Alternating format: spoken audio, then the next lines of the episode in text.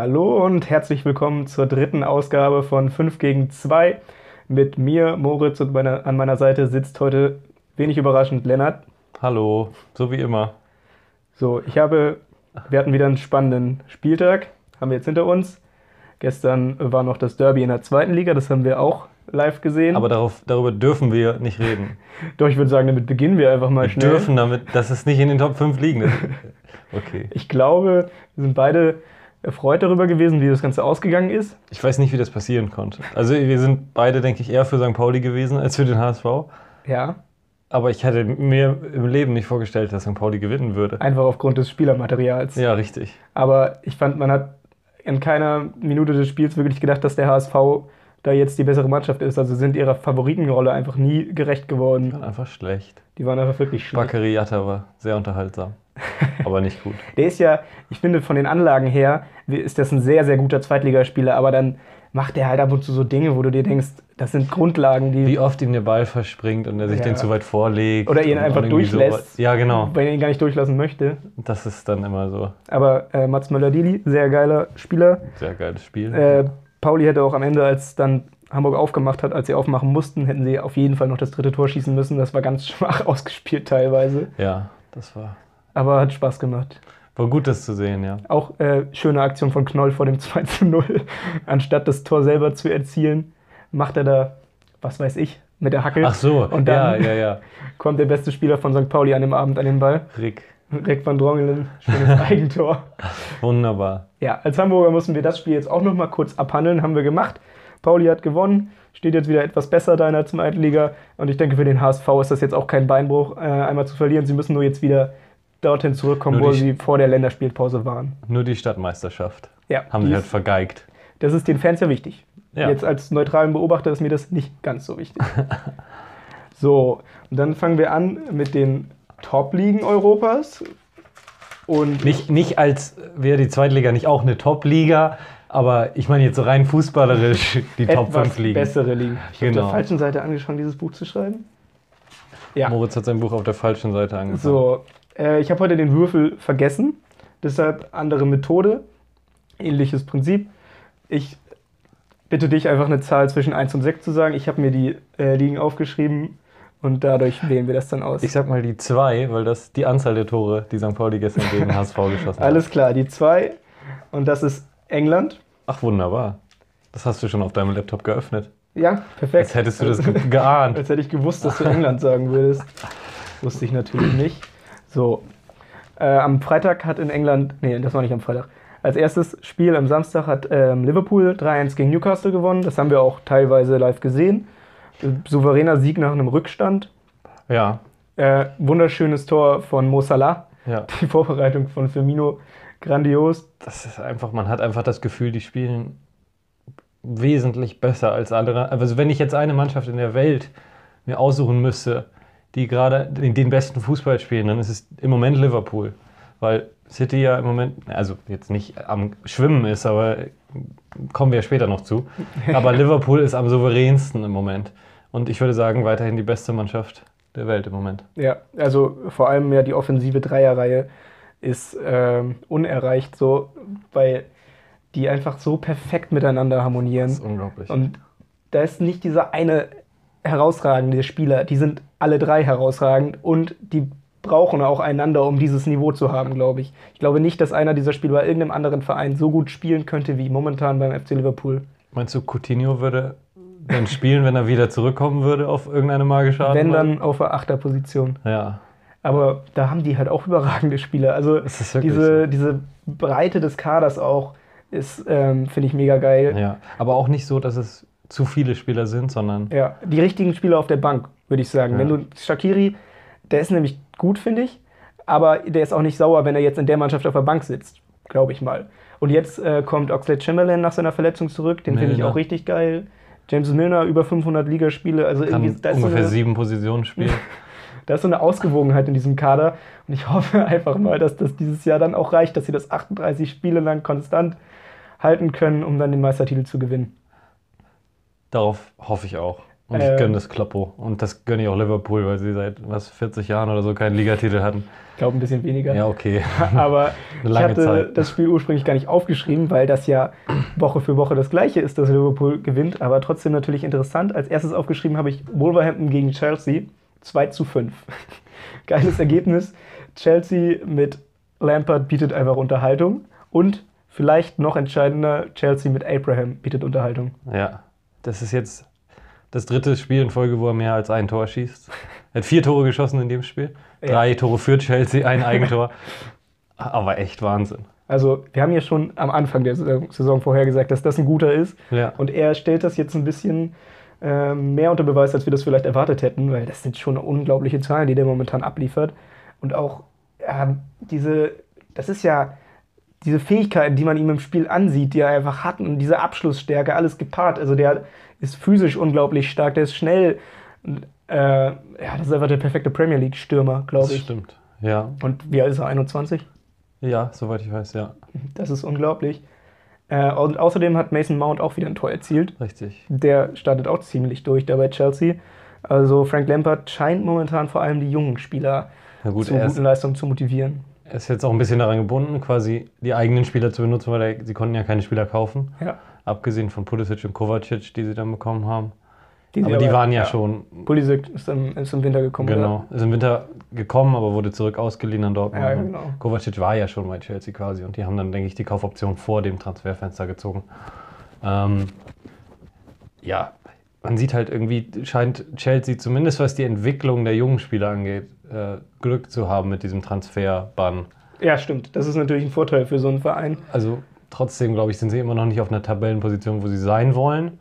Aber die Tabelle sieht ja sowieso geil aus momentan. Ja. Wir haben da sechs Mannschaften mit acht Punkten. Unter diesen sechs Mannschaften sind Tottenham, Man U, Chelsea und Arsenal. Ja, okay. Also kann man jetzt nicht sagen, dass das ein total verkorkster Saisonstart ist. Vor allem auch, weil sie nur zwei Punkte hinter Manchester City sind. ja, okay. Ja, Ähm, ist noch alles sehr offen. Ja, also die, die Tabelle ist momentan sehr, sehr eng zusammen. Aber ich würde auch sagen, alleine von dem, was man von Chelsea momentan so sieht, sind sie noch nicht so gut, wie man es von ihnen erwarten müsste. Defensiv halt immer noch die gleiche Sorge wie vom, von den anderen Spieltagen bis jetzt. Die, Ja. die sind halt nicht gut genug defensiv. Rüdiger muss irgendwann wieder spielen. Hat er jetzt nicht gespielt? hat er gespielt? Ich weiß nicht. Vielleicht habe ich mir das jetzt auch so zusammengereimt. Aber es war halt noch nicht solide genug defensiv. ja, Ich meine, äh, sie haben auch 3-0 geführt und dann noch trotzdem noch äh, zwar noch mal zwei geschossen, aber auch zwei Tore gefangen Aber ich, gegen Wolverhampton. ich glaube auch, dass diese äh, Unkonstantheit, die jetzt äh, eben allen bewusst ist, alle wissen so, okay, Lampard braucht ein bisschen Zeit und niemand wird den da unter Druck setzen. Auch das kann den jungen Spielern entgegenkommen. Da Ja. wird jetzt niemand äh, bei Chelsea, hoffentlich, äh, komplett ausrasten, wenn die mal wieder ein Spiel unentschieden spielen oder so. Aber so, solange sie regelmäßig solche Spiele abliefern, bin ich damit vollkommen in Ordnung. Ich wollte aber noch ein Wort äh, zu Wolverhampton verlieren. Die sind nämlich momentan vorletzter nach fünf Spieltagen mit nur drei Punkten. Noch kein Sieg in dieser Saison. Und äh, auch interessant, letzte Saison hatten die in zwölf Spielen gegen die Top 6 nur drei Niederlagen. Ja. Und jetzt eben schon gegen Chelsea so eine Niederlage. Gut, gegen Manu haben sie unentschieden gespielt. Aber der Saisonstart ist nicht gerade gelungen. Nein, da müssen sie jetzt langsam mal anfangen zu gewinnen. Äh, weil man erwartet ja von denen, dass sie so um den siebten Platz ungefähr mitspielen. So wie sie es letztes Jahr auch gemacht Genau. haben. Siebter. Ähm, Vom Spielermaterial her haben sie auf jeden Fall die Fähigkeiten auf dazu. jeden Fall, ja. Einen letzte Saison zumindest guten Trainer auf der Bank mit Nuno Espirito Santo. ja. Also von denen würden wir beide, glaube ich, mehr erwarten. Und ähm, man sieht ja auch, in, jetzt spielen sie europäisch, sind souverän durch die Qualifikation gegangen für die Euroleague. Und die sind einfach besser als das, was sie momentan spielen. Irgendwo dran hapert es da momentan offensichtlich. Und fünf Gegentore sind auch einfach zu viel. Ja, das stimmt. Und die haben auch echt schlecht verteidigt. Wenn man das gesehen hat, ein paar von den Toren von Abraham, da war, da war es für ihn natürlich auch sehr einfach, Ja. den, den Ball reinzumachen. Also Wolverhampton noch nicht so richtig auf der Erfolgsspur. Gleiches gilt für Manchester City. Ein äh, sehr erfreuliches Ergebnis, wie ich finde, verliert 3 zu 2 gegen Norwich City. Das ist schon der Wahnsinn. ich hätte Das ist ein Aufsteiger. Ah, Ich habe es nicht geglaubt, aber tatsächlich. Pucki trifft natürlich wieder. Und mit einer Vorlage Pucki auch wieder. Mhm. Also der ist gerade wirklich on fire. Ja, ist- Ähm, man, man sieht halt einfach, Äh, die spielen den Fußball, den sie auch in der zweiten Liga gespielt haben. Aber funktioniert besser als bei Paderborn. Und es, es funktioniert bis jetzt besser als bei Paderborn, ja. Ähm, City hat ohne De Bruyne angefangen. Möglicherweise ein Faktor. Sie waren ja einfach torungefährlich. Also zwei Tore haben sie trotzdem erzielt, aber Ich meine, Rodrigo musste das Tor schießen. ja, und das war auch erst in der 90. Minute oder so. Normalerweise ist das ja gegen Norwich, haben die kein Problem, auch wenn sie mal ein Gegentor fangen, dass sie das Ding noch drehen. Nee. Aber in dem Spiel irgendwie nicht. Und auch ein entscheidender Faktor ist, glaube ich, äh, Emeric Laporte hat sich äh, einen Meniskusschaden zugezogen, Knorpelschaden, Meniskus wurde jetzt operiert, irgendwie am 9. September oder so, aber der wird dir natürlich fehlen. Wird lange fehlen. Und dann muss Otamendi spielen und Genau. Otamendi ist halt wackelig. Das habe ich mir auch aufgeschrieben. Ota- Otamendi ist einfach nicht das Niveau, um bei Manchester City die Meisterschaft zu gewinnen. Genau. Äh, hier Company haben sie abgegeben äh, nach der letzten Saison und jetzt ist Otamendi halt wieder in der Mannschaft drin, weil Laporte verletzt ist. Wen haben Ja. sie noch? Stones, Otamendi, äh, irgendwen, einen haben sie noch, oder? Ähm, also Guardiola hat vor der Saison gesagt, er hat geplant, Fernandinho als Innenverteidiger zu spielen Ah, irgendwann. okay. Aber Und ich Walker denke, das werden wir auch. dann auch bald sehen. Genau, Walker auch. Ja, Aber, aber, man merkt halt, die haben ganz schön ausgedünnt hinten. ja, und Otamendi ist, hat letzte Saison noch gar nicht gespielt. Der Hat war überhaupt kein genug. Faktor. Also, ich denke mal, dass die im Winter danach legen werden, aber in der Hinrunde ist jetzt erstmal noch ein bisschen schwierig für Manchester City. Und aber natürlich überragend, dass Norwich das gewinnt und richtig geil, auch für die Fans einfach. Ich habe da von Fums jetzt gerade ein Video gesehen, wie die ausgerastet sind nach dem Abpfiff. Also unglaublich. Ähm, wunderschön. Wunderschön. Echt schön. Weniger schön läuft es momentan beim FC Arsenal. äh, auch eine Mannschaft mit acht Punkten, also so schlecht ist es nur auch wieder nicht. Aber nur 2 zu 2 in Watford und vor allem nach einer 2 zu 0 Führung. Ja. Also das ist etwas, was halt für Arsenal überhaupt nicht geht. Die haben 2-0 geführt und dann geben sie das Spiel irgendwie komplett aus der Hand und lassen Watford so die, äh, das Spiel übernehmen, die übrigens letzter sind. Erst Ja. einen Punkt hatten vor dem Spiel. Also eigentlich musst du das souverän nach Hause fahren. ja, schwach. Und Arsenal ist irgendwie, man dachte jetzt, wo Emery da ist und langsam seine Zeit bekommt, dass die jetzt mal wieder eine solide, gute Top-6-Mannschaft sind. Aber so wirklich zeigen tun sie es nicht. Nee, und auch Äh, ein, ja, wichtig dabei ist, glaube ich, die Innenverteidigung, die ich ja so geil finde, mit Sokrates und David Luiz, aber sie machen genau das, wovor ich Das als Arsenal-Fan Angst hätte. Muss man halt auch sagen, das erste Tor war Sokrates ein grottenschlechter Fehlpass. Ja, was auch immer, ich weiß gar nicht, was er sich da gedacht hat. Ja, Und Gwen das- das anspielen. Das hat aber äh, kläglich, äh, ist aber kläglich gescheitert. Ja. Und äh, David Luiz hat sein Bein beim zweiten Tor, also bei dem Elfmeter, ungefähr 10 Sekunden oder so rausgestreckt. Er hätte den schon lange wieder zurückziehen können, das, das Bein, und sich Ja. umdrehen können und weiter zu verteidigen. Aber er hat das Bein einfach stehen gelassen. Und der Stürmer fährt natürlich drüber und es gibt einen Elfer. Ja, das sind beide äh, Verteidiger, die immer für sowas gut sind. Und auch interessante Statistik, äh, David Luiz hat insgesamt bei äh, Chelsea drei Elfmeter verursacht. Und jetzt hat er bei Arsenal in vier Spielen schon zwei Elfmeter verursacht. Sehr gut. Also der hat da wohl irgendwas vor. Äh, Er ist ein äh, Doppelagent ja, für Chelsea. Aber ein Lichtblick, wie ich finde, ist, äh, Özil hat wieder gespielt und Özil hat auch ein Tor überragend vorbereitet. Ja. Und der muss auch spielen, meiner Meinung nach. Und äh, Aubameyang hat einen Doppelpack erzielt, auch das äh, 1 zu 0. War sehr Absolut geil. überragend, dieser Schuss aus der Drehung. Also das sind zwei Spieler, die den Unterschied machen da einfach. Und äh, offensiv ist Arsenal eigentlich richtig, richtig Eigentlich- gut aufgestellt. Ja, auf jeden Fall. Also PP, Aubameyang, Lacazette. Lacazette sind so gute Spieler. Und wenn dann Özil noch dazukommt, der die ja einsetzen kann, diese Ja. Spieler, dann Und Ceballos, auch ein geiler. auch ein geiler Spieler, wenn er offensiv Ja. spielt. Ja, Also Arsenal kann offensiv Spaß machen und defensiv äh, belustigen. Spaß machen. Äh, ich freue mich. Ich freue mich auf die weiteren Spiele dieser Mannschaft. Und ich schaue mal kurz auf die Uhr. Ich würde sagen, wir gehen damit weiter zur nächsten Liga. Und wenn wir dieses Tempo halten, wäre es einfach ideal. Perfekt. Also, Haben wir eine Stunde ähm, ja, das wäre doch mal schön. Lese ich mal die Ergebnisse vor. Am Samstag gewinnt Liverpool 3-1 gegen Newcastle, Brighton 1-1 gegen Burnley, Manchester United gewinnt 1-0 gegen Leicester, Sheffield verliert 0-1 gegen Southampton, Tottenham Hotspur 4-0 gegen Crystal Palace, die Wolverhampton, Wolverhampton Wanderers 2-5 gegen Chelsea und Norwich City gewinnt 3-2 gegen Manchester City. Außerdem am Sonntag Bournemouth 3 zu 1 gegen Everton und Watford 2 zu 2 gegen Arsenal und gestern Abend noch ein 0 zu 0 zwischen Aston Villa und West Ham. So, da soweit, so gut zu England. Sag mir bitte die nächste Zahl. Ich würde dir jetzt empfehlen, nicht nochmal die 2 zu nehmen. Die hattest du nämlich schon. Äh, dann nehme ich die vier. Die 4. Das ist Deutschland. Deutschland, hey, die Bundesliga. Also gehen wir mal auf die Bundesliga. So, dazu habe ich mir natürlich auch was aufgeschrieben. In, äh, als erstes würde ich über das Topspiel reden wollen. Was? Düsseldorf gegen Wolfsburg? Ja, genau so. das. Ähm, nee, Muss mal runterscrollen, ich krieg's nicht hin. Leipzig zu Hause gegen Bayern, 18.30 am Samstag. Ich habe es gesehen und es war sehr unterhaltsam. Äh, erste Halbzeit hätte Bayern aber schon so 2-3-0 führen können eigentlich. Leipzig hatte überhaupt keinen Zugriff. Die haben in ihrer normalen Aufstellung mit der Dreierkette gespielt. Und äh, Bayern, wie immer, nur mit einem Stürmer, mit Lewandowski. Und die drei Verteidiger hatten halt nur diesen einen Spieler da zu decken. In dem Raum davor, wo sich eigentlich alle anderen Offensivspieler der Bayern aufhalten, wo Gnabry, Koman, Müller alle ihre Stärken haben, hatte äh, Leipzig einfach nur einen Sechser, der das nicht in den Griff bekommen hat, logischerweise. Die haben eigentlich 45 Minuten lang geschwommen. Und mehr als glücklich, dass sie nur ein Gegentor gefangen haben und dann sogar noch in dieser Halbzeit den Ausgleich geschossen haben. Ja, also ich fand's ärgerlich, dass Lewandowski gleich getroffen hat am Anfang. Also, aber der ist halt einfach gut. Ja, auch, Ne? hat er auch wieder souverän halt- verwandelt, natürlich, die Situation.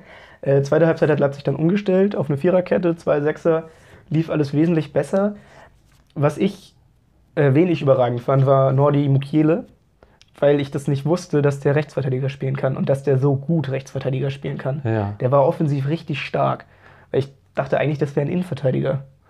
Also als er bei Montpellier war, da war er auch so ein Mittelding, da hat er aber auch viel Innenverteidiger gespielt und dann hat ihn Leipzig gekauft.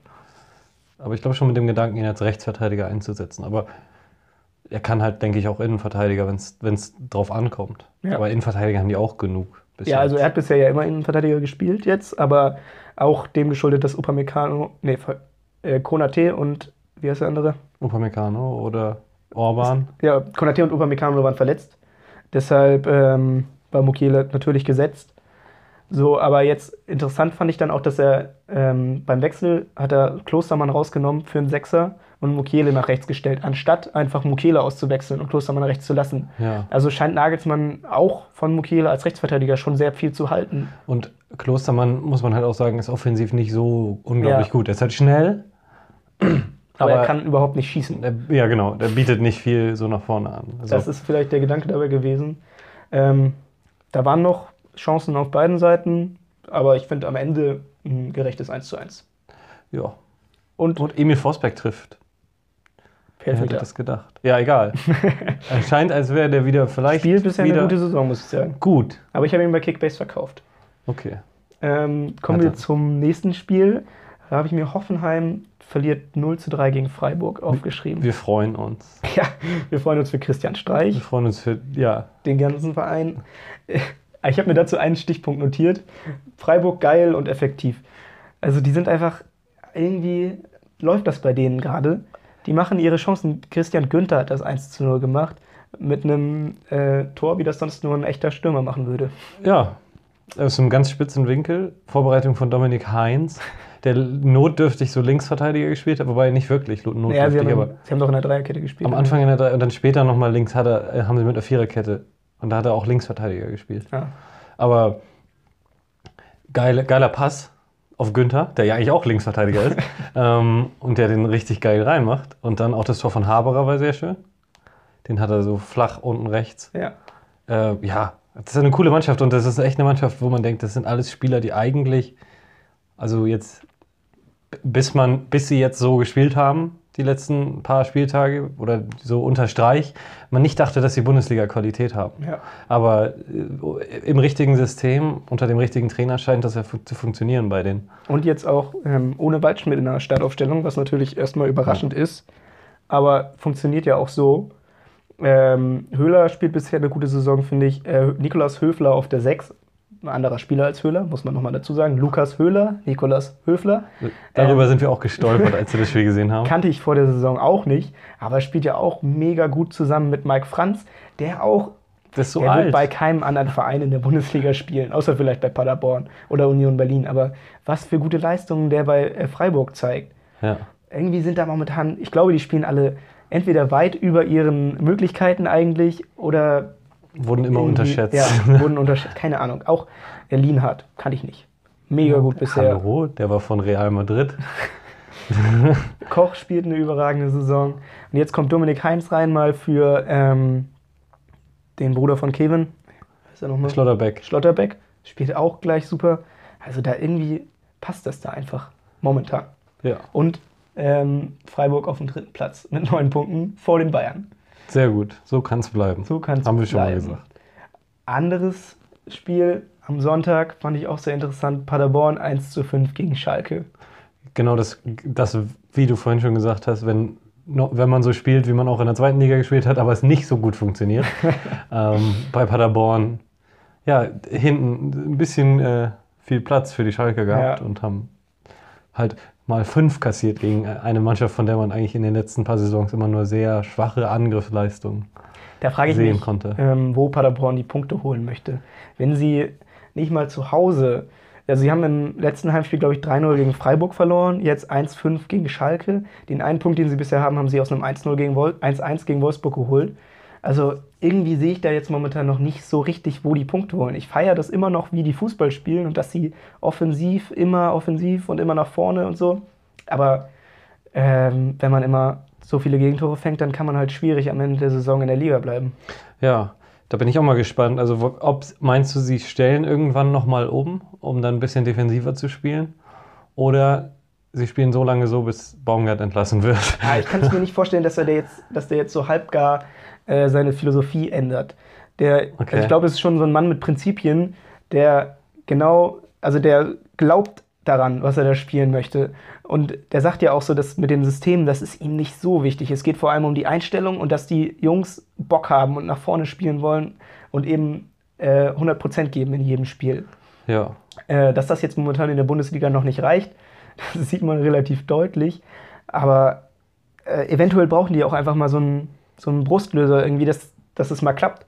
Dass sie mal nicht nur ein Tor machen nach einem Kopfball, sondern dass dann Mamba, Michel und äh, Antwi Jay noch zwei, drei nachlegen und dann steht es plötzlich 4-0 gegen, keine Ahnung, meinetwegen gegen Gladbach. ja, Und du denkst dir, was ist jetzt los? Und dann glauben die wieder an sich und dann glauben die wieder, okay, wir können das wieder so machen wie in der zweiten Liga. ja.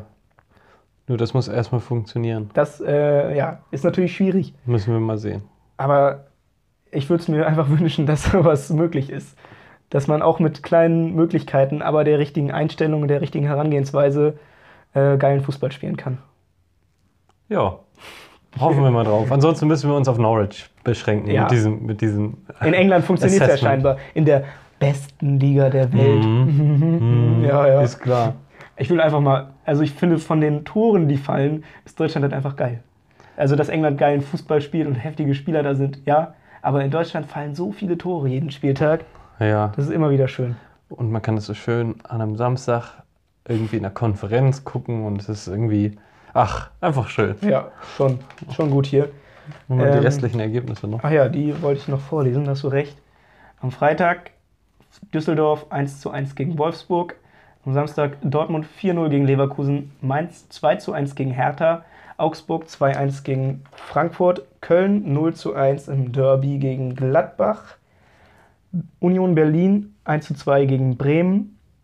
RB Leipzig im Abendspiel 1 zu 1 gegen Bayern. Und am Sonntag Hoffenheim 0 zu 3 gegen Freiburg und Paderborn 1 zu 5 gegen Schalke. Ich habe mir noch ein Außerdem. So, mein Handy ist leider gerade runtergefallen. Äh, das sollte hoffentlich nicht nochmal passieren. Ich hoffe, das hat nicht kein zu lautes Geräusch in der Situation gemacht. Ich glaube aber eigentlich nicht. Also, ich habe mir noch ein Außerdem zu der Bundesliga aufgeschrieben. Dortmund ist außerdem wieder geil zu dem, was wir bisher besprochen haben. Ja, Ähm, 4 zu 0 gegen Leverkusen gewonnen. gegen eine echt starke Mannschaft. 4 Ja. zu 0 zu gewinnen, ist echt. Ist natürlich auch irgendwo wieder dieses Phänomen, Phänomen Peter Bosch, dass er Ja, das dann eben defensiv so ein bisschen auseinanderfällt, die Mannschaft. Hm. Aber Dortmund äh, wunderschön, diese Offensivreihe kann man sich nur dran ergötzen, aber darüber haben wir schon genug Komplimente ausgelassen eigentlich. Sie haben ja auch bewiesen, dass sie schlechter spielen können gegen Union Berlin. Äh, was ich aber noch ansprechen wollte, Hertha ist letzter mit einem Punkt hinter Paderborn. Ich glaube, Ante Czovic bleibt nicht lange da Trainer. Das also könnte wenn es so ich mir auch weitergeht. vorstellen. Da frage ich mich Woche für Woche, wie kann man denn bitte Paul Dardai einfach so äh, zurückversetzen? Das verstehe ich auch nicht. Weil der ich hat verstehe ja das nicht. Jahrelang hat er die im gesicherten Mittelfeld gehalten. Jetzt nichts Spektakuläres, keinen geilen Offensivfußball, aber die hatten überhaupt keine Abstiegsgefahr über Jahre. Und jetzt spielen sie echt schlecht. Ja, jetzt wollen sie offensiv spielen, ist ja schön und gut, aber holen ja keine Punkte mehr. Ja. Ich weiß auch nicht. Ich weiß nicht, was da sich Also es, härter gedacht hat. ich kann mir vorstellen, dass das irgendwie mit dem Investor zusammenhängt, der da jetzt eingestiegen ist, der da ja irgendwie 100 Millionen oder so reinpumpt. Ja, Aber ich weiß nicht, ob der da überhaupt schon da war, als sie diese Entscheidung getroffen haben. das war letzte Saison, ne? Also die, die Entscheidung haben sie im Laufe der letzten Saison Ja. getroffen. Äh, Ich kann es nicht, nicht nachvollziehen. Und Ich glaube, wir können das Thema später nochmal aufgreifen mit komischen Entlassungen. ja, Bei- Valencia. Ich glaube auch, ich glaube auch wir gehen einfach mal eine Liga weiter. Äh, Ich erinnere dich daran, dass du die Zahl 2 und die 4 schon genannt hast. Okay, dann Von nehme 1 ich, bis 6 hast du immer noch dann nehme ich die Chance. 1. Das ist Frankreich. Frankreich, Ligue 1. Die Ligue 1. Ähm, da gehen wir einmal auf Fußball. Internationaler Fußball. So. Also, ich habe mir da mehrere Spiele aufgeschrieben, logischerweise. Am Freitag gab es ein 2 zu 2 zwischen Amiens und Lyon. Wir hatten zu Beginn der Saison noch ähm, Hoffnung. Hoffnung, dass Lyon eventuell einen Meisterschaftskampf dort entfachen könnte. Dem ist nun nicht so. Nee, die haben alles ist wieder zurück zur Normalität. Und äh, ja, Lyon Ohne Memphis Depay. ohne Memphis Depay, ist, aber trotzdem sind die besser als Amiens und müssten gewinnen. Eigentlich schon. Zum Beispiel dieses Freistoßtor. Also es ist halt einfach so. ach, Ist ärgerlich, dass es wahrscheinlich wieder PSG die Liga gewinnen wird. Ja, das ist das, was wir auch schon angesprochen hatten in der letzten Folge, glaube ich. Ähm, in der Liga ist irgendwie, schlägt da momentan jeder jeden. Und Ja. die Mannschaften, die am Anfang so schienen, dass sie sich absetzen, verlieren dann auch wieder ein Spiel oder spielen unentschieden. Stade Brest spielt 0-0 gegen Rennes an diesem Wochenende.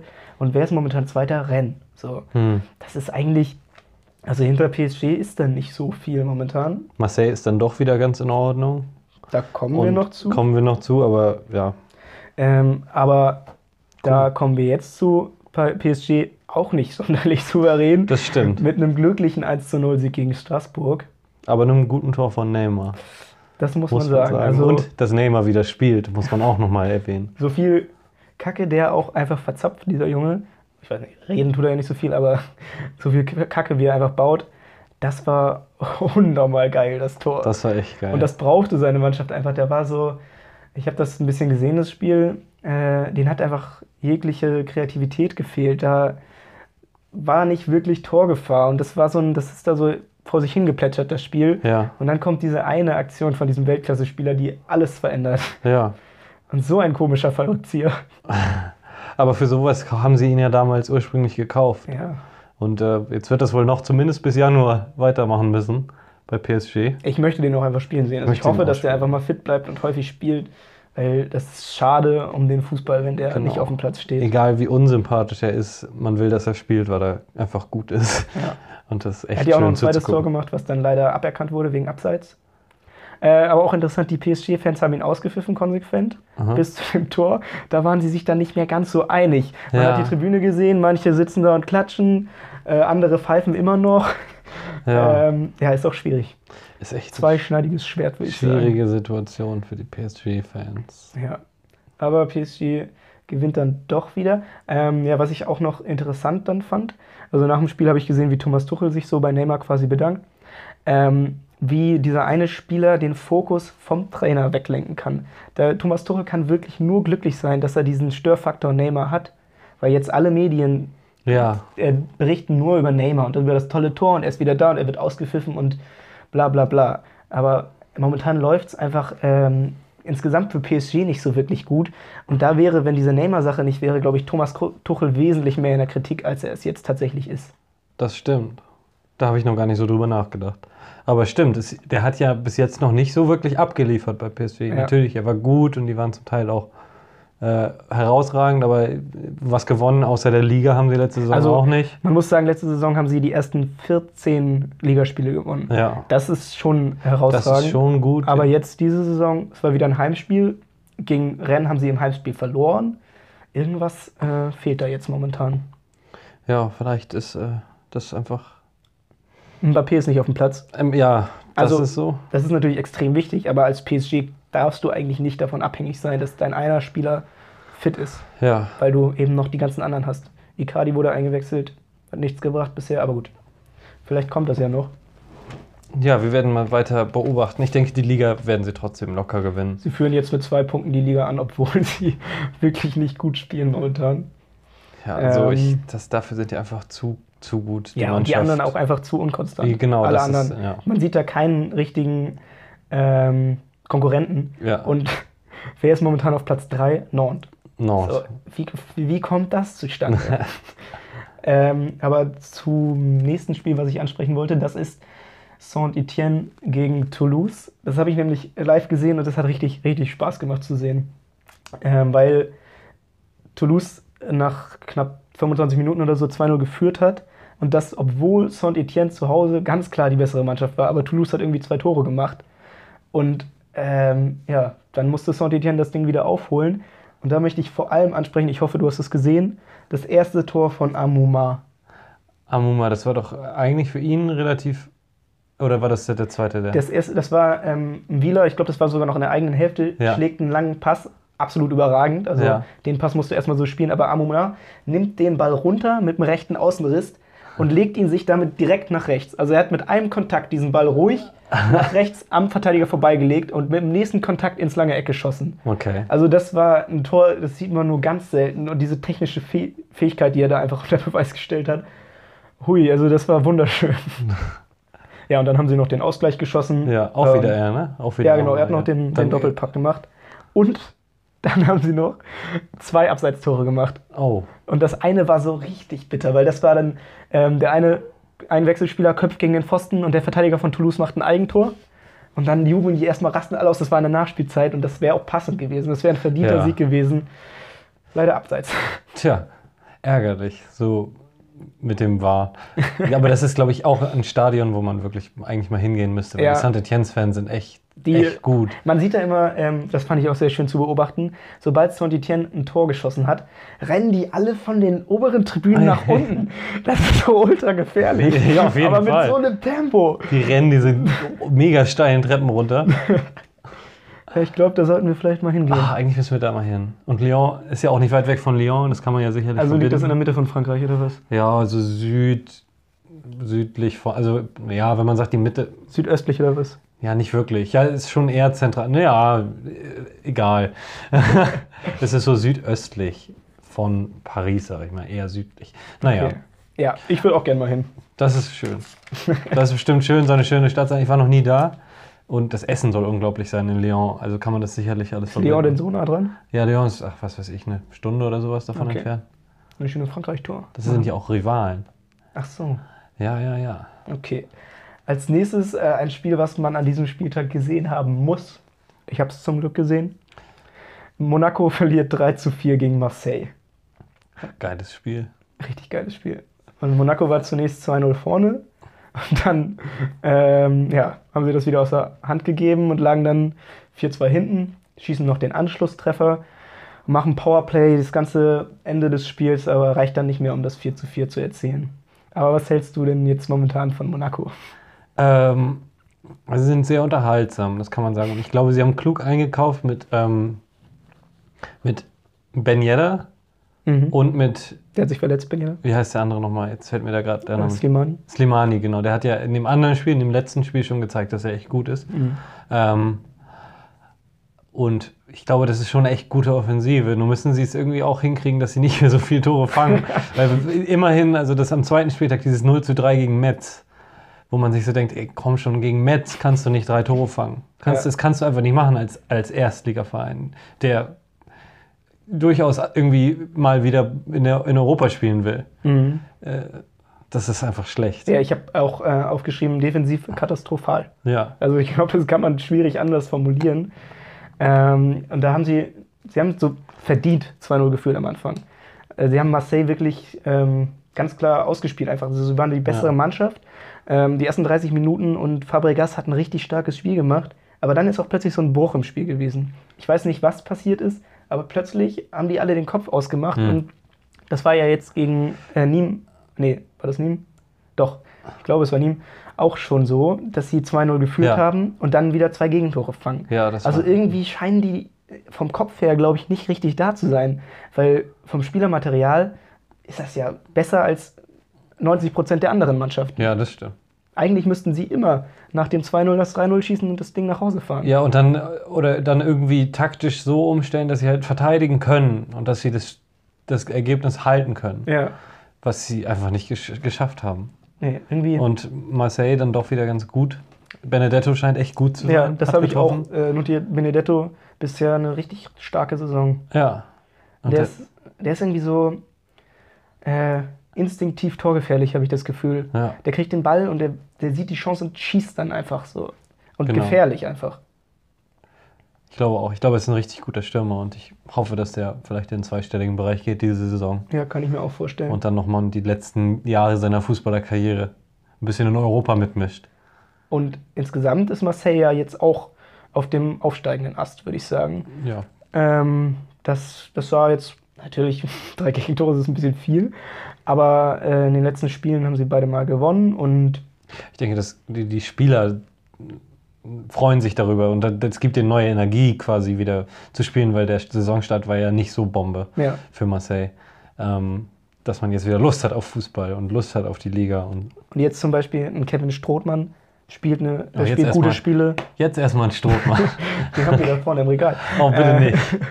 Also das war ja jetzt die letzten Jahre auch nicht äh, normal, dass Strothmann gute Leistungen immer abliefert. Nein, der war schlecht. Ähm, derjenige, über den wir die letzten, äh, in der letzten Folge ausführlich geredet haben, hat auch wieder ein klasse Tor geschossen. Ja. Dimitri Payet. Äh, das scheint sich da momentan alles ganz gut zu fügen. Und äh, auch interessant mit, ich habe den Namen vergessen, der Innenverteidiger, Kamera. Kamera. Haben sie einen 19-jährigen, Ja. richtig guten Innenverteidiger. Der, glaube ich, unter 1,80 groß ist. Ähm, wo ich gerade richtig gut sage, er hat jetzt gegen Monaco nicht gut gespielt. Ja, und er hat auch Hand. Das erste Tor war ja echt schlecht von ihm, weil er da so, den ja. Ball einfach auf die Hand bekommen hat. Aber insgesamt, Naja. also er ist erst 19, so Ja. schon ein Riesentalent. Er ist schon groß. Und eine Der Sache, achso, wolltest du noch was Hat sagen? bis jetzt, glaube ich, immer gespielt und auch in der letzten Saison echt viel schon gespielt. Also das also- ist ja auch in Frankreich immer wieder beeindruckend, wie viele junge Spieler da in den Startaufstellungen stehen. Ja. Äh, aber eine Sache noch zu dem Spiel Monaco gegen Marseille. Beim Stand von 3 zu 4 in der, sieben, lass es die 87. Minute gewesen sein, ähm, sind äh, nach einer Ecke zwei Spieler mit den Köpfen zusammengestoßen. Mhm. Und dann flog der Ball hoch und Benedetto hat ihn einfach gefangen im Strafraum. Ja. weil er gesehen hat, die sind mit den Köpfen zusammengestoßen und er hat gemerkt, okay, das muss jetzt sofort unterbrochen werden, das Spiel. Aber in dem Moment hatte der Schiri das Spiel noch nicht unterbrochen. Ja. Also regeltechnisch wäre das eigentlich ein Elfmeter gewesen. Ein Elfmeter Und das- für Monaco. Und die sind auch richtig, also Glick vor allem ist richtig ausgerastet, weil Ja. also es war schon, es war schon eindeutig, es hätte Elfmeter geben müssen. Ich finde es aber gut, dass wie der Schiri das geregelt hat, der ist ganz ruhig geblieben und ähm, es war halt auch wirklich was passiert. Der Ja. eine Spieler von, äh, von Monaco hatte sich wirklich am Kopf verletzt und musste einen Turban bekommen. Ähm, ja, aber rein regeltechnisch. Nee, hätte es halt Elfmeter geben müssen. Okay, ja. Und es war, es war halt auch sehr witzig, weil einfach dumm von Benedetto. ja Schlag den ist- Ball doch weg oder ja. was auch immer. Aber fang ihn doch nicht im Strafraum. Ja, das ist echt blöd. Ich habe in der Situation gedacht, äh, wenn sie die Regeln richtig hätten umsetzen wollen, hätten sie es so machen können, dass er Elfmeter gibt. Aber dann dem Monaco-Spieler sagt so, du passt jetzt dem Torwart den Ball in die Arme. Sonst kriegst du eine rote Karte. das, das darf er ja. Man darf ja wegen Unsportlichkeit rot geben, Ja, okay. wenn ich das richtig in Erinnerung habe. Aber gut, so war es ja, ist ja auch gut gelöst worden. Ähm, aber witzige Aktion von Benedetto. Vielleicht ist er nicht der hellste. Ja, vielleicht nicht. Nee. Ähm. keine Ahnung. Aber das habe ich gar nicht mitbekommen. Er hätte auch noch einen Kopfball reinmachen müssen. Er hat er gegen die Latte gemacht. Ja, das, das, Äh, aber das ist dann trotzdem ein Tor draus geworden, ja. Hat er denn eigentlich ein oder zwei Tore gemacht? Äh, eins hat er gemacht. Ach so, genau, das zweite war das mit der Das Latte. zweite ne? war dann von Germain mit diesem langen Ball. Genau. Da, der hatte geköpft gegen die Latte, der Ball ist wieder rausgeflogen. Ähm, er liegt halt auf dem Boden und dann kam die Flanke rein und er ist nur zurückgegangen Ach und so, Jamal ja. ist hinterlaufen, quasi, quasi hinterlaufen ähm, und hat den reingemacht. Da hatte ich auch gedacht, ja, eventuell hätte man auf Abseits entscheiden können, weil Benedetto ja. schon hart im Weg stand irgendwie. Ja, naja. Aber gut. Schön für den Fußball, dass es nicht entschieden wurde. Ähm, die Ergebnisse aus Frankreich. Am Freitag siegt Lille 2 zu 1 gegen Angers. Amiens spielt 2 zu 2 gegen Lyon. Am Samstag PSG 1 zu 0 gegen Straßburg. Dijon 0-0 gegen Nîmes. Stade Brest 0-0 gegen Rennes. Das waren die beiden ähm, Samstagnachmittagsspiele, sind beide 0-0 ausgegangen. Und bestimmt der langweiligste Samstagnachmittag aller Zeiten. Ich glaube auch, es war eine ganz gute Entscheidung, die Bundesliga-Konferenz zu gucken. Ja. Äh, Montpellier 2 zu 1 gegen Nizza, Girondin Bordeaux 2 zu 0 gegen Metz, Nantes 2 zu, äh, Ah. 1 zu 0 gegen Reims, Saint-Etienne 2 zu 2 gegen Toulouse und AS Monaco verliert 3 zu 4 gegen Marseille. Soweit zu Frankreich. Jetzt habe ich aus. Ich hatte bereits die Zahlen 1, 2 und 4, richtig? Richtig. Dann, Und bedenke, also du hast auch die 6 zur Verfügung, ne? ach, die habe ich auch noch. Dann machen wir die 6. Die 6 ist ein Joker, du kannst dir aussuchen, welche Liga. Dann nehmen wir mal La Liga. La Liga, alles klar. Ja. Gehen wir mal zu La Liga. Ähm, hier, da waren ja auch, äh, sind viele Tore gefallen. Also wir können ja erstmal über das Freitagsspiel einfach reden. Welches war das? Das war äh, Mallorca gegen Bilbao.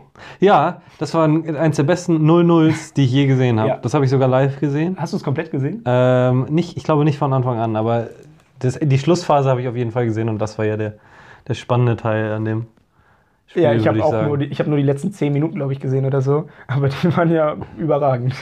Das war echt gut. Das war super unterhaltsam. Natürlich ärgerlich, dass Bilbao dann nicht am Ende noch unverdient gewonnen hat, Ja. äh, weil den Elfmeter hätte man, wenn man den hätte reinmachen können, so, dann hätte man na, immer noch ungeschlagen Bilbao. Also man kann sich echt nicht beschweren, die Saison. Ähm, aber ja, das wäre natürlich schön gewesen, wenn dann Adoris Erklär doch einmal kurz, was am Ende passiert ist. Also, ähm, es steht 0 zu 0. Das ganze Spiel ist, Mallorca ist die ganze Zeit besser. Und dann gibt es einen Elfmeter für Mallorca. Es wird gefoult, wird, ah, weiß ich nicht mehr. Wird es gefoult oder was ein Handspiel? Ich weiß nicht. Es gibt auf jeden Fall einen Elfmeter für Mallorca. Das ist schon, ist das schon Nachspielzeit oder kurz? Nee, das war, glaube ich, in der 86. oder so. Irgendwie sowas, ja. Und dann schießt äh, der Spieler von Mallorca, der mir jetzt nicht einfällt, äh, einen ganz schlechten Elfmeter und äh, Unai Simon wehrt Er ihn hat, ab. er hat daneben geschossen. Hat er, ach ja, stimmt. Entschuldigung, das war auf der anderen Seite, ja. Er hat ihn, hat ihn ein, zwei Meter rechts am Tor Ja, vorbeigeschossen. so weit nun auch nicht, aber schon. Doch, ja. doch, doch, doch. Er hat daneben geschossen. Sieben das ist Meter schon schlecht genug. Sie, also er hat eher Richtung Eckfahne als Richtung Tor. ähm, ähm, es war kein guter Elfmeter so. Und dann gibt es irgendwie auf magische Art und Weise noch in der, in der Nachspielzeit einen Elfmeter für Athletic Bilbao, die das ganze Spiel lang wesentlich schlechter waren. Also wirklich, Mallorca war die einzige Mannschaft, die irgendwie torgefährlich war. Ähm, und dann äh, schießt Adoris, der kurz vorher eingewechselt wurde, und äh, schießt auch einen schlechten Elfmeter. auch richtig schlecht. Also wenn man aufs Tor schießt, dann kann man nicht wesentlich schlechter schießen. Ja, das stimmt. Das war kein, Lasch, halb hoch, halb rechts. das war kein guter Elfmeter. Und dann äh, Ach, genau, und dann fällt noch ein Tor nach einem Freistoß von Mallorca, also für Mallorca, und das wird aber zurückgenommen durch den Videoassistenten, weil es abseits war. Und äh, das war eine sehr spannende Schlussphase, aber es geht 0-0 aus. Und eigentlich ganz gut für Mallorca. am Ende ja auch irgendwie passend. Ja, nur Mallorca hätte sich wahrscheinlich auch, also die waren schon Vielleicht nicht verdient, besser. aber, muss man halt Tore für schießen, wenn man gewinnen will, ne? Ja. ähm, das war auch wieder, was weiß ich, 100 Minuten lang oder wie lang war das Spiel? Das war sehr lang. Das es war ging bis 98. So Ein bisschen so. äh, hat mich das erinnert an die Schlussphase vom ersten Spieltag zwischen, Das war Valencia gegen, äh, weiß ich nicht mehr. das war auf jeden Fall Valencia. Ja, äh, Real Sociedad war es, glaube ich. Ja. Ähm, kommen wir zum nächsten interessanten Spiel, nämlich Real Madrid gegen Levante. Mhm. Am frühen Nachmittag gewinnt Real 3 zu 2 und Karim Benzema spielt ja bisher eine absolut überragende Saison. Ja, Also- der ist unglaublich. Also der ist, würde ich sagen, der beste Spieler bei Real Madrid, Ja. so wie es jetzt aussieht. Es scheint mir so, als wenn er äh, ohne Cristiano Ronaldo einfach ähm, zeigt, was er für ein guter Torjäger ist. Ja, Der ist nämlich nicht nur der vorlagengebende Stürmer, sondern kann auch selber die Tore erzielen. ja. Ja, die waren super in der ersten Hälfte. Also, Und ebenso schlecht in der zweiten. genau. Das ist ja auch irgendwie, ähm, was ist mit der, mit der Defensive von Real los? Beim 3-0. Und da ist es ja wirklich nochmal spannend geworden. Levante hätte den Ausgleich schießen können, hätte Courtois nicht gut pariert. ich weiß nicht, was da los ist. Ja, und, äh, Also die sind einfach äh, schwach defensiv. Ja, das Spielermaterial ist fast, also vor allem defensiv ist es ja das gleiche es- wie zu der guten Zeit noch. Ja, ja, das stimmt. Ich weiß es auch nicht. Ich weiß nicht, ob der Wurm einfach äh, drin ist. Ich kann es nämlich nicht erklären, aber irgendwie. Sie gewinnen im Moment noch, aber ich glaube nicht, dass die Mannschaft irgendwas in der Champions League reißen kann Ja. oder sowas. Dafür Ja. sind sie einfach zu unzuverlässig, Und- defensiv. Ich, ich habe es jetzt nicht intensiv genug live verfolgt, um äh, da jemanden rauspicken zu können, aber ich weiß auch nicht, wie ähm, konstant defensiv äh, Sergio Ramos noch ist. Weil häufiger ist es ja so, dass der rausstürmt, um Richtig. den Ball zu erobern. Genau. Und wenn das nicht funktioniert, dann ist es extrem gefährlich für seine Hintermannschaft. Das ist jetzt auch diese Saison schon ein, zweimal schief gegangen. Ja, genau. Und ich weiß halt nicht, ob der jetzt noch auf diesem Top-Niveau ist, was er immer hatte. Ist er jetzt vielleicht einfach einen Schritt langsamer und ist deshalb nicht mehr dieser, dieser Überraschungsmoment von diesem Rauslaufen und diese, den Ball verlieren? Also er ist vielleicht einfach nicht mehr schnell genug am Ball, um das zu machen. Ja. Vielleicht muss er sich jetzt langsam mal als normaler Innenverteidiger durch Zweikämpfe gewinnen, durch Kopfbälle gewinnen und sowas. Also das macht er natürlich auch, aber dann muss er vielleicht das einfach weniger machen Und dazu, und weniger auf Tempo gehen. dazu kommt ja noch ihre Außenverteidiger. Natürlich offensiv überragend, Marcelo und Dani Carvajal, aber defensiv kaum vorhanden, würde Ja, ich sagen. ja, richtig. Also Also vielleicht müsste sie dann sich da auch mal was überlegen. Ich glaube auch, dass das so ein, äh, der liebt eben auch Fußball und möchte nach vorne spielen immer. ja. Aber vielleicht vergisst er da so ein bisschen, ähm, dass eine defensive Sicherheit einfach entscheidend ist. Ja. Und auch die letzten Saisons, also in den Saisons, wo sie so erfolgreich waren, der Schlüssel war, dass sie defensiv solide waren und trotzdem diese Offensivkraft hatten. Ja. Und dann ist es ja, damals war es ja auch so, ähm, sie mussten gar nicht die ganze Zeit nach vorne spielen. Es reichte ja einmal, dass Ronaldo vorne an den Ball kommt und der den reinmacht. Ja, Das musste überhaupt kein überragender Fußball sein, wenn du Ronaldo vorne drin hast. ja.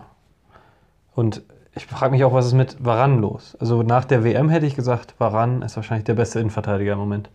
Aber jetzt, Ja, äh, zu dem Thema passend, was ist mit Umtiti? Das Ja, ist doch das Gleiche. dauerhaft die, verletzt. Die beiden waren doch die Stamm-Innenverteidiger von Frankreich bei der WM richtig. und zu dem Zeitpunkt auch mit die besten Innenverteidiger der Welt. Und jetzt beide irgendwie nicht mehr auf dem Niveau. Nee, so ganz und gar nicht. Also Umtiti ist immer verletzt und hat, ich habe neulich irgendeine Statistik gesehen, aber der hat unglaublich viele Spiele schon nicht gespielt für Barcelona. Ähm, also der taugt kaum was und jetzt ist natürlich der Gedanke, lohnt sich das, den Spieler hier zu behalten, der ist immer verletzt. Ja. Ähm, und Varane ist auch relativ viel verletzt, aber ist auch einfach, irgendwie hat er einfach nachgelassen. Ähm, wie die ganze Real Madrid-Mannschaft natürlich. Also, ja. Aber ich hätte vor einem Jahr gesagt, das ist der beste Innenverteidiger der Welt. Varane. Ja, das äh, kann ich so unterschreiben. Äh, Wir machen mal weiter. Und da möchte ich eine kurze Zwischenfrage an dich stellen. Weißt du, wer gerade die, wenn du es gerade nicht gesehen hast, die spanische Tabelle anführt? Sevilla, oder? Richtig. Sevilla für die Tabelle an. Über das Spiel muss nicht großartig geredet werden. Das war relativ langweilig. Die haben 1 zu 0 gewonnen. Das hatten sie jetzt schon ein paar Mal, ein paar langweilige Spiele mit Alaves. knappen Siegen. Äh, geiles Freischusstor von Rodan. Ja. Was, glaube ich, interessanter war, war das 5 zu 2 von Barcelona gegen Valencia. Das habe ich zum Glück auch gesehen. Und ähm, Ansu Fati ist überragend. Der ist echt gut. Also, Und ich- 16. Der ist 16. Und der dribbelt da durch die Abwehr, der macht äh, erst das Tor, dann macht er eine klasse Vorlage für De Jong. Der hat noch zwei, drei Meinst weitere Aktionen gehabt. Meinst du, die haben Messi geklont? Und jetzt, wo Messi also vielleicht dann noch so ein bisschen wird? andere Hautfarbe, damit man das nicht Ja, so so ein bisschen, nach, bisschen nachgemischt. ähm, weil der, der ist 16 und zeigt jetzt, wie gut er ist. Und kommt ja quasi perfekt, weil Messi Ja. wird auch irgendwann älter und Ja, wenn schlechter. Messi und so in drei, vier Jahren dann nicht mehr da ist, dann ist er im perfekten Alter. Könnte schon sein. könnte sein, ne? Ähm, Perez hat auch wieder eine starke Leistung gezeigt. Äh, und De Jong auch jetzt De offensiv auch. richtig stark gewesen. Also das hat richtig Spaß gemacht, einfach zuzuschauen. Aber trotzdem Und fangen sie Suarez kommt rein und Ja. schießt zweimal das gleiche Tor. das dann zweite Hälfte, wenn wir. Ah, ja, okay. Äh, Aber ja, Suarez zwei mega geile Tore erzielt. Aber ich finde irgendwie, äh, trotzdem fangen sie zwei Gegentore. Und wenn man das gesehen hat, Valencia war so schwach. Hm, Valencia hat überhaupt nichts auf den Platz gebracht. Ja. Äh, Eigentlich müssen sie das 5-0 gewinnen, finde ich. Äh, Valencia war wirklich, ähm, dazu kannst du ja auch gleich nochmal was sagen mit ihrem neuen Trainer.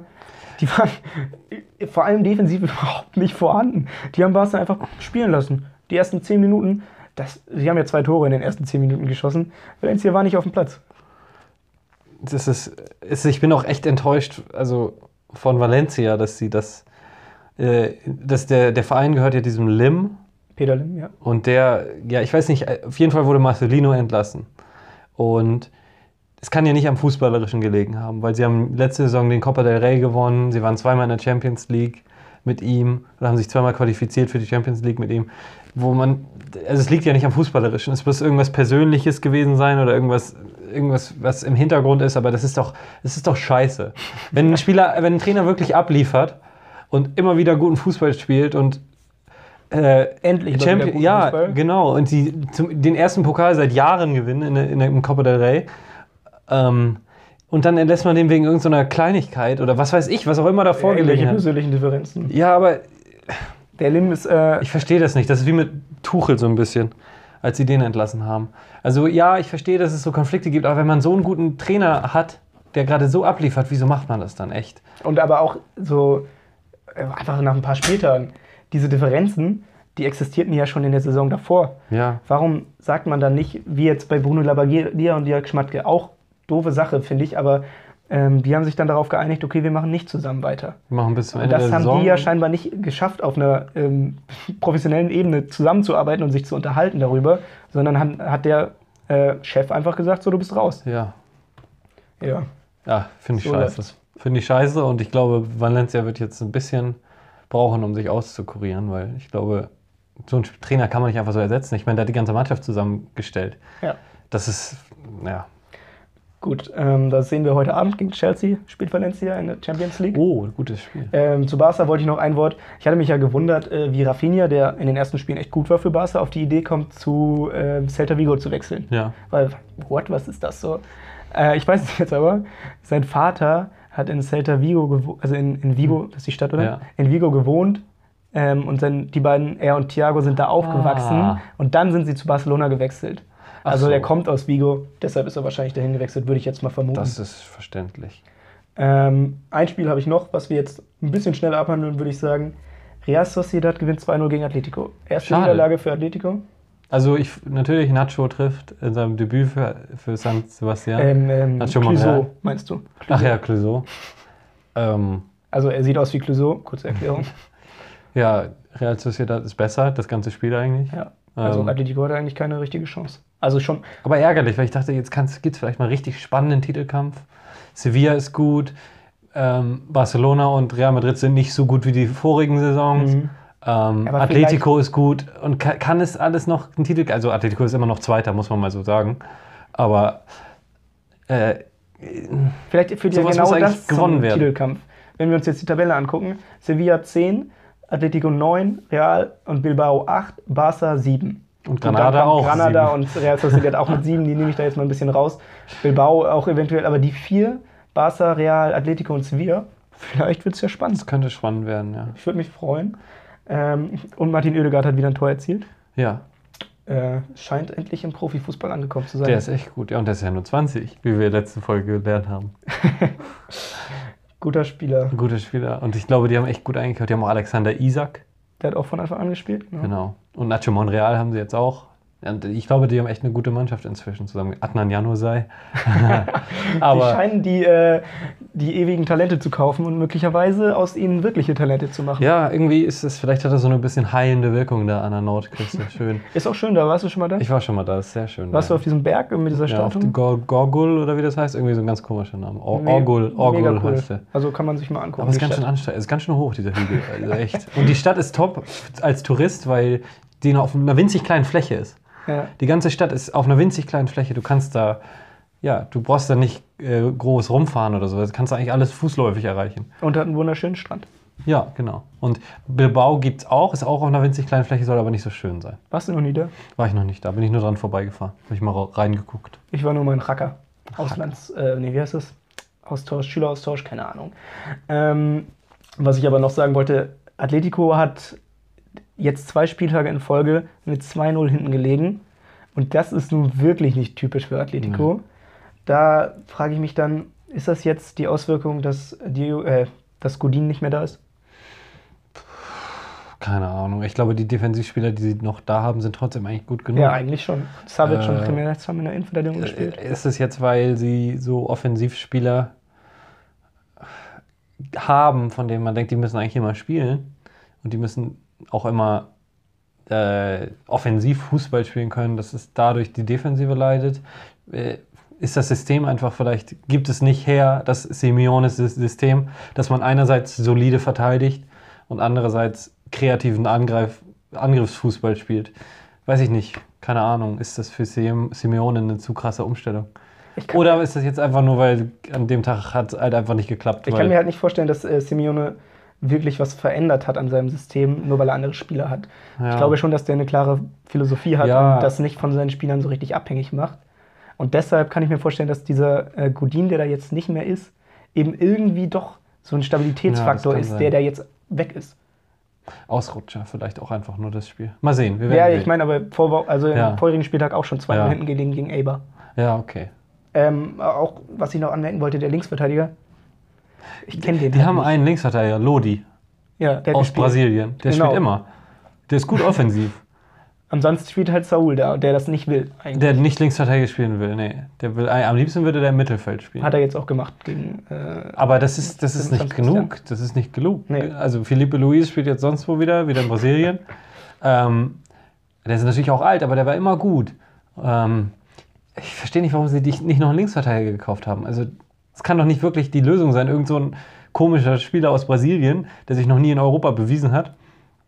Und äh, Saul, der kein Linksverteidiger sein will und äh, zwar ganz okay ist, aber das auch nicht gerne macht. Es scheint momentan ja auch nicht die Lösung zu sein.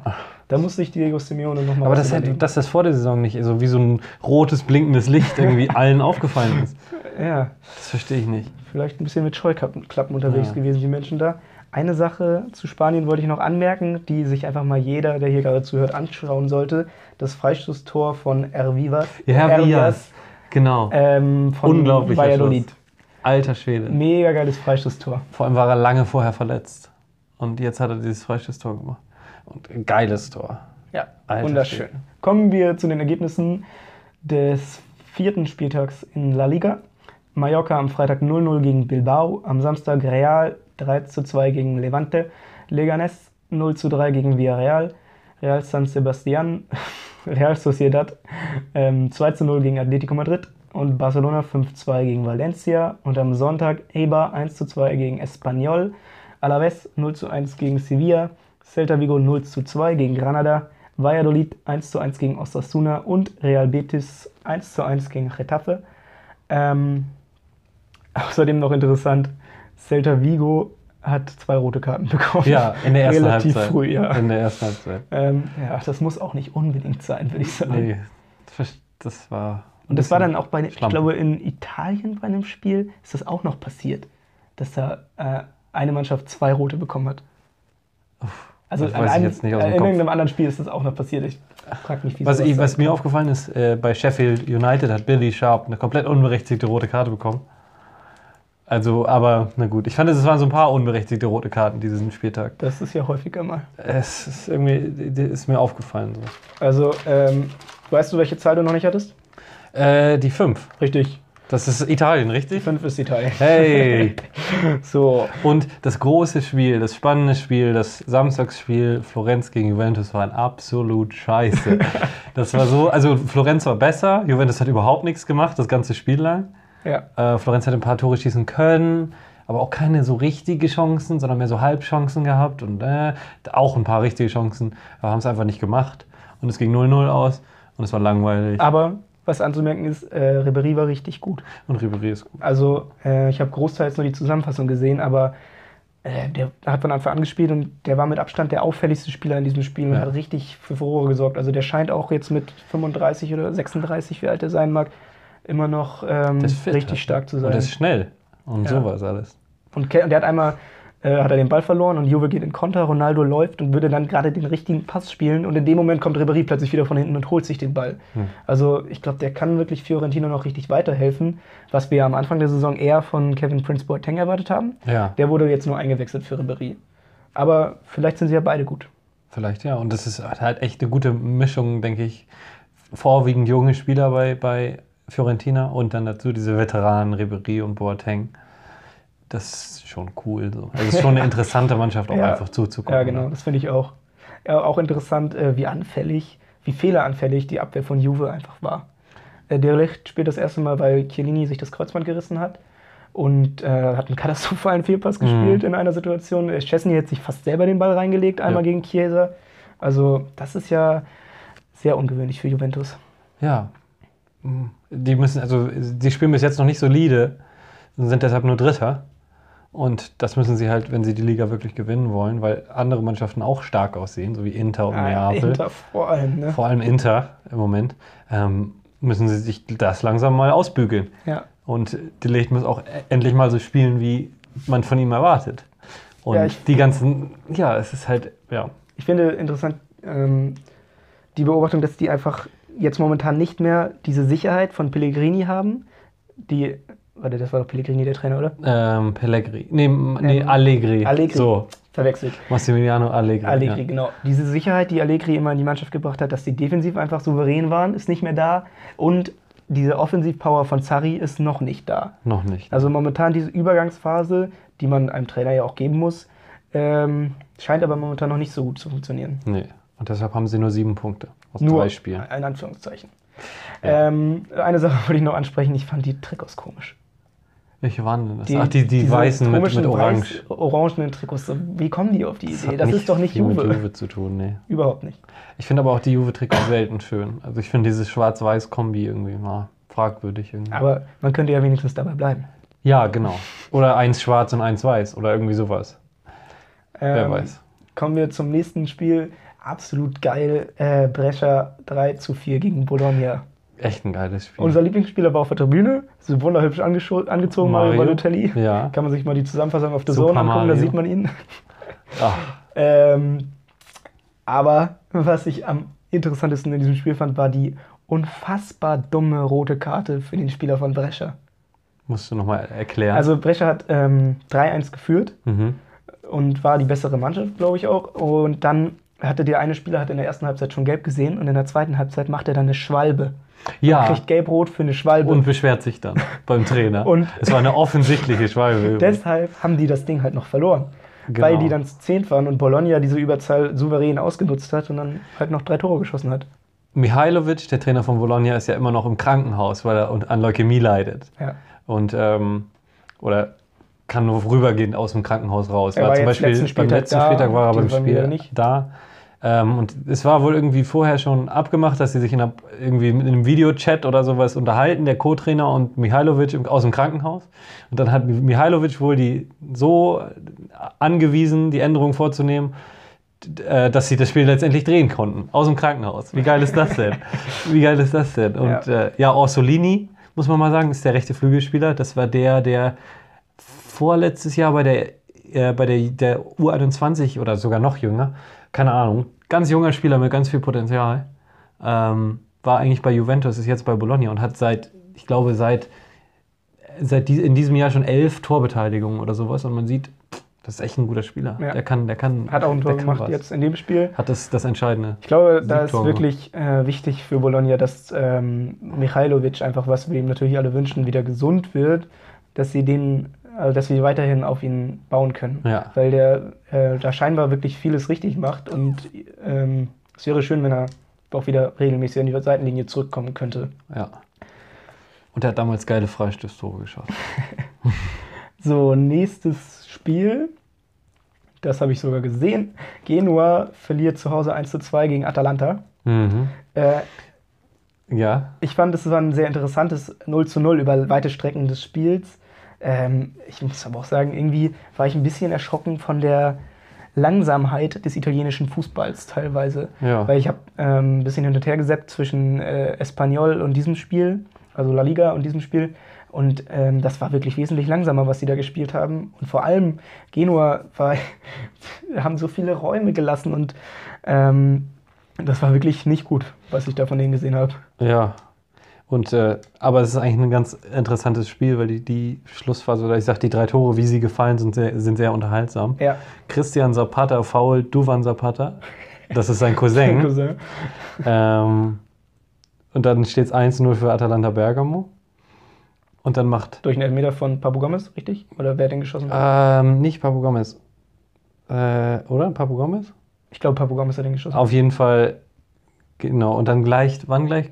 Genua aus? Äh, ich glaube in der 9., 89., 90. oder so. ja, Auch durch einen Elfmeter. durch einen Elfmeter, der fragwürdig war. Also, äh, fragwürdig, ich würde sagen, das war ganz klar kein Elfmeter. Okay. Also ich habe das ja gesehen und das war so dumm, weil man hat das gesehen in der Situation, der Spieler ist umgefallen und äh, nach den Live-Bildern hätte ich auch gesagt, okay, kann man Elfer geben. Ich habe es Ja. jetzt noch nicht genau gesehen, aber so aus der Perspektive sah aus wie ein Foul.